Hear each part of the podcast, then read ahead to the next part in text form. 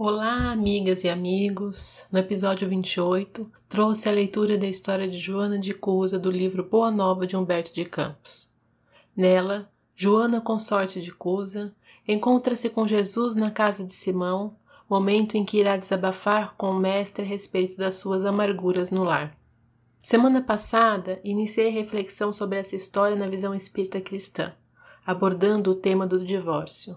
Hoje nossa reflexão será sobre o trecho em que Jesus inicia os conselhos a Joana dizendo: Joana, só há um Deus, que é o nosso Pai, e só existe uma fé para as nossas relações com o seu amor. Certas manifestações religiosas no mundo muitas vezes não passam de vícios populares nos hábitos exteriores.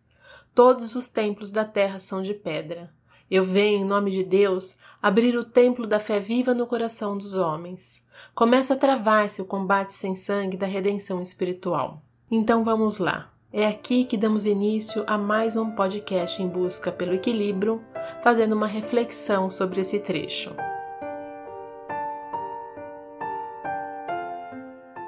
Lembrando que as reclamações de Joana eram a respeito das divergências religiosas no lar. E quando isso ocorre, aquele que se julga mais abençoado dentro da religião que profere tende a desejar que o seu esposo ou esposa o siga, acreditando estar fazendo bem para o outro. Entretanto, Jesus vem nos esclarecer que todos os templos são de pedra, que os hábitos exteriores, na maioria das vezes, não passam de vícios populares, ou seja, criações do homem e que nem sempre nos conecta com Deus.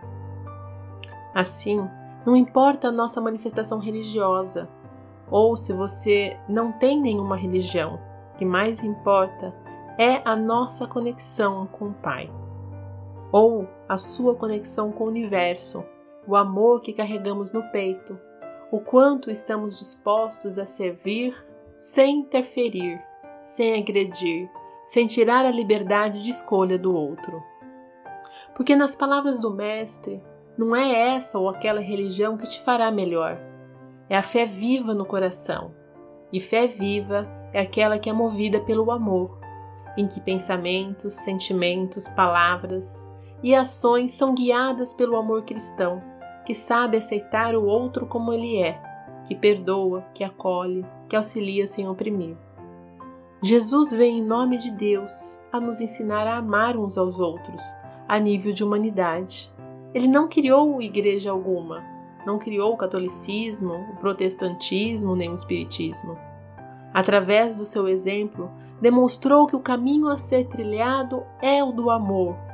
Vem nos ensinar que Deus é Pai, que podemos sim conversar com Ele em nossa intimidade, não necessitando estar em uma igreja. Vejam bem, o que eu quero dizer aqui não é que você não deva frequentar a sua religião, em hipótese alguma. Se ela te faz bem, se te ajuda a ser uma pessoa melhor, claro que deve continuar a frequentá-la, pois as religiões têm essa missão de facilitar a nossa conexão com o Pai. Entretanto, é imprescindível que entendamos primeiramente que o fato de termos e seguirmos uma religião não nos santifica, não significa que estamos conectados com Deus, porque essa conexão não se faz com manifestações exteriores, e sim em momentos profundos de intimidades com Ele.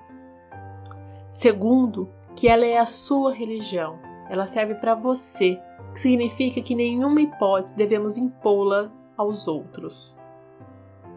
Começar a travar o combate sem sangue da redenção espiritual, dito pelo Mestre, é, em outras palavras, buscar o reino de Deus que habita dentro de nós purificando-nos, melhorando-nos, realizando nossa reforma íntima, uma vez que ainda somos imperfeitos.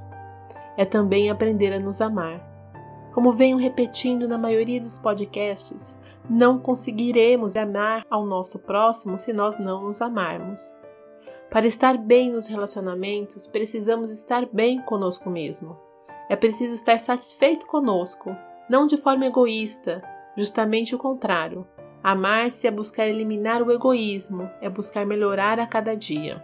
O livro dos Espíritos nos informa que a origem de todo mal está no orgulho e egoísmo, E é claro que quanto maior a existência desses atributos em nós, menor é a chance de termos relações saudáveis e sermos razoavelmente felizes. É infantilidade acreditar que o nosso sofrimento é causado somente pelo outro. É de extrema importância voltarmos para nós mesmos verificar o quanto de nós pode ser melhorado na relação. Esse movimento é um ato de auto-amor e é o primeiro passo para as uniões felizes. O auto-amor também é autoconhecimento, que é o meio prático para se evoluir ainda nesta vida. Reforme-se. Quando essas transformações se iniciam, nos tornamos pessoas mais compreensíveis e os relacionamentos melhoram. Vejam, o relacionamento melhora quando nos tornamos pessoas melhores. O auto-amor se expressa de várias formas. Quando conscientemente escolhemos nos amar, deixamos de ser pedintes de afeto Aprendemos a amar simplesmente sem cobranças, sem exigências, que vem com o amadurecimento espiritual. Quando a pessoa não se ama, tende a buscar a todo momento que o outro preencha um vazio existencial que só ela poderia preencher. E tudo isso gera cobrança, ciúmes, brigas, desavenças, intolerância, desrespeito, culminando em separação. Ora, não será possível superar as diferenças com imposições, só há um caminho, e esse caminho é o do amor, ou seja, do respeito, do diálogo, da tolerância. Porém, como sempre temos dito, esse é o caminho daquele que aprendeu ou está aprendendo a se amar. É isso por hoje. Espero que tenham gostado. Semana que vem continuamos com a reflexão de Joana de Cusa. Excelente final de semana e muita luz para todos nós.